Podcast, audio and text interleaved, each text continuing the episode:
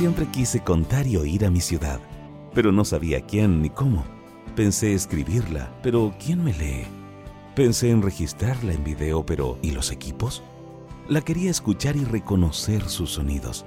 En Teusa Radio pude experimentar y aprendí la nueva forma de hacer radio. Teusa Radio, la emisora de la otra juventud. Hace tiempo que se fue de mí y por culpa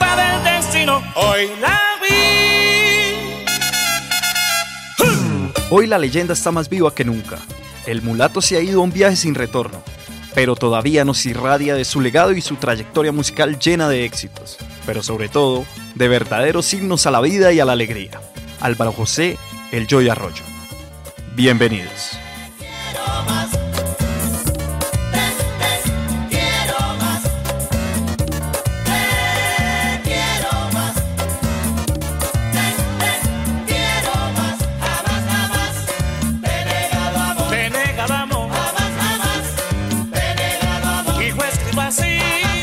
El Joy es oriundo de Cartagena de Indias. Nació el 1 de noviembre de 1955. Compositor e intérprete colombiano, llamado el Sonero de América, y aficionado a la música desde muy niño. Sí, Jorge, yo decía la voz del tanque. Eh, resulta que en mi casa no había agua. Eso hace mucho tiempo. La pobreza bastante, existía bastante en esos tiempos. Y el único que tenía agua por ahí, que vendía el agua, era el señor Jericó. Entonces, por ende, todos teníamos que hacer una fila larguísima. Ya desde para coger el tanque, yo tenía que llevar un tanque de 12 latas. Entonces, entre, entre viaje y viaje, pues siempre tenía que coger la cola. Y yo me metí el tanque aquí en la cabeza y comenzaba, tanque, tanque. Y cuando yo terminaba, yo decía, ¡ah! Yo mismo sentía los aplausos, ¿ya me entiendes? Claro. Yo soñaba con eso. ¿Cuántos años tenía yo? Bueno, tenía por ahí unos nueve años. Yo estoy cantando desde que tengo uso de razón. A los 9 años ya cantaba en público. A los 12 se había convertido en una de las voces del coro de la catedral y al mismo tiempo se ganaba la vida cantando en un local llamado La Tuerca. Posteriormente se trasladó a Barranquilla, ciudad en la que se unió a la orquesta La Protesta, que había sido creada en 1970. En donde teníamos una orquesta llamaba La Protesta. Y estaba con el nene, ¿no? Estaba el nene, estaba Leandro Boiga.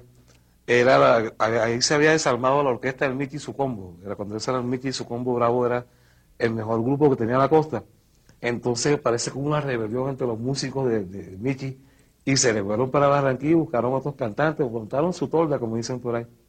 Y yo era el cantante de ellos. Ahí me hice conocer en Barranquilla, pues, pues me hicieron conocer Los Ángeles. En 1971 se traslada a Medellín para unirse a la banda de Fruco y sus Tesos, con quienes interpretó algunos de sus grandes éxitos durante una temporada, y realizó giras en Colombia, Ecuador, Perú y Estados Unidos. era Fruco, se me presentó, mira, eh, yo tuve un pequeño roce con Dismuto Piper Pimienta, le había dejado unas pistas hechas. Y a Fruco como que había probado con muchos cantantes, pero que todavía no lo había convencido, no sé. Total de que me, me invitó, ¿no? Para mí fue un, un gran honor eso. Y al día siguiente volamos para Medellín. Y da pues una certeza tan grande que el primer tema que grabé se llama El ausente. A mediados de los años 70, Arroyo se convirtió en el líder de The Latin Brothers. Con esta banda de trombones y violín, tuvo la oportunidad de editar excelentes discos.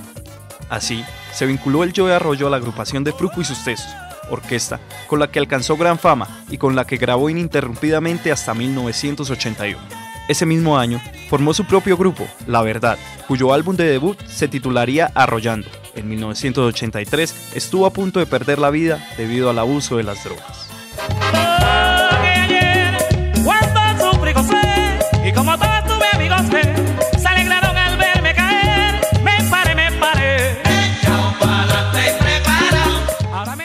En 1985 interpretó un tema en el álbum Llegaron, de la banda de Alberto Barros, Los Titanes, iniciando una fructífera colaboración.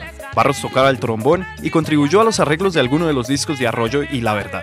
Charlie Pla, hermano del líder latino e intérprete de timbales Roberto Pla, se ocupó de la percusión con La Verdad en varios de sus discos.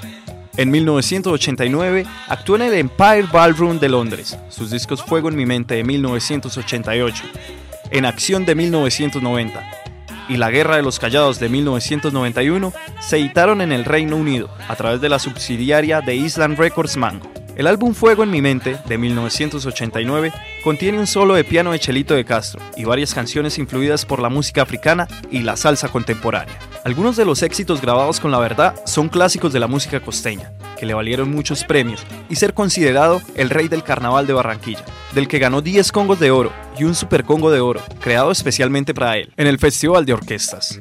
Uno de sus mayores éxitos fue La Rebelión de 1986. Quiero contarle, mi hermano, un pedacito de la historia negra, de la historia nuestra, caballero. Y dice así.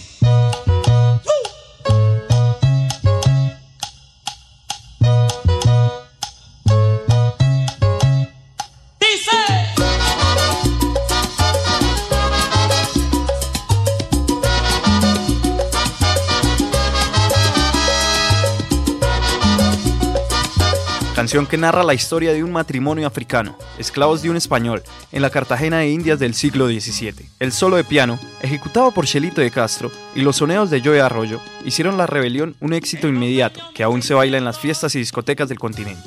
En México sucede el mismo fenómeno desde que se publicó por primera vez el tema en LP Tequendama de Oro volumen 7 de Discos Perles en 1987, y su LP Joy Arroyo y su orquesta La Verdad, grandes éxitos. Aún a la fecha, el tema es muy popular en el movimiento sonidero. Otras de las canciones más exitosas del Joy Arroyo fueron El Caminante.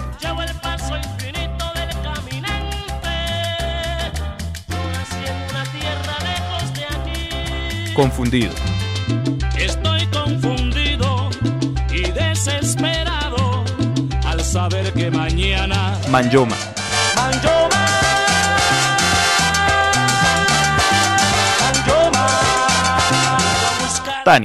Dedicada a su hija.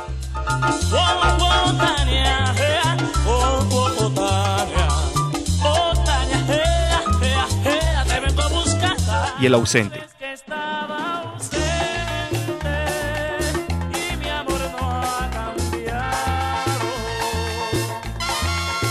todas grabadas con Fruco y sus tesos. El álbum Fuego en mi mente de 1988 contiene canciones con influencias de la música africana y de la salsa contemporánea.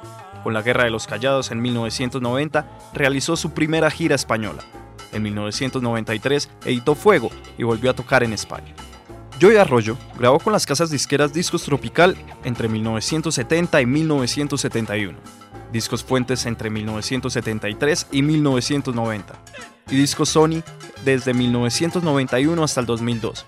Luego de una temporada de 11 años en Discos Sony, regresa a Discos Fuentes de Medellín en 2003, donde grabó sus últimos trabajos que fueron Se armó la montaña en Carnaval de 2004, Mosaico de Trabalenguas de 2006 y El Super Joe de 2007. Y como dato curioso, Joey Arroyo es uno de los cinco colombianos que han aparecido en la portada de la revista Rolling Stones. El Joe, además de interpretar gran variedad de ritmos latinos tradicionales como la salsa, el son, el montuno y la cumbia nativa, experimentó y desarrolló a partir de la fusión de ritmos colombianos y caribeños un estilo propio que sería denominado con una derivación de su nombre, el Joe Son. Fue pionero, a mediados de los años 80, de la forma de fusión pan-caribeña denominada son caribeño, y muchos de sus discos, excelentes, son ejemplos paradigmáticos de la mejor salsa caribeña.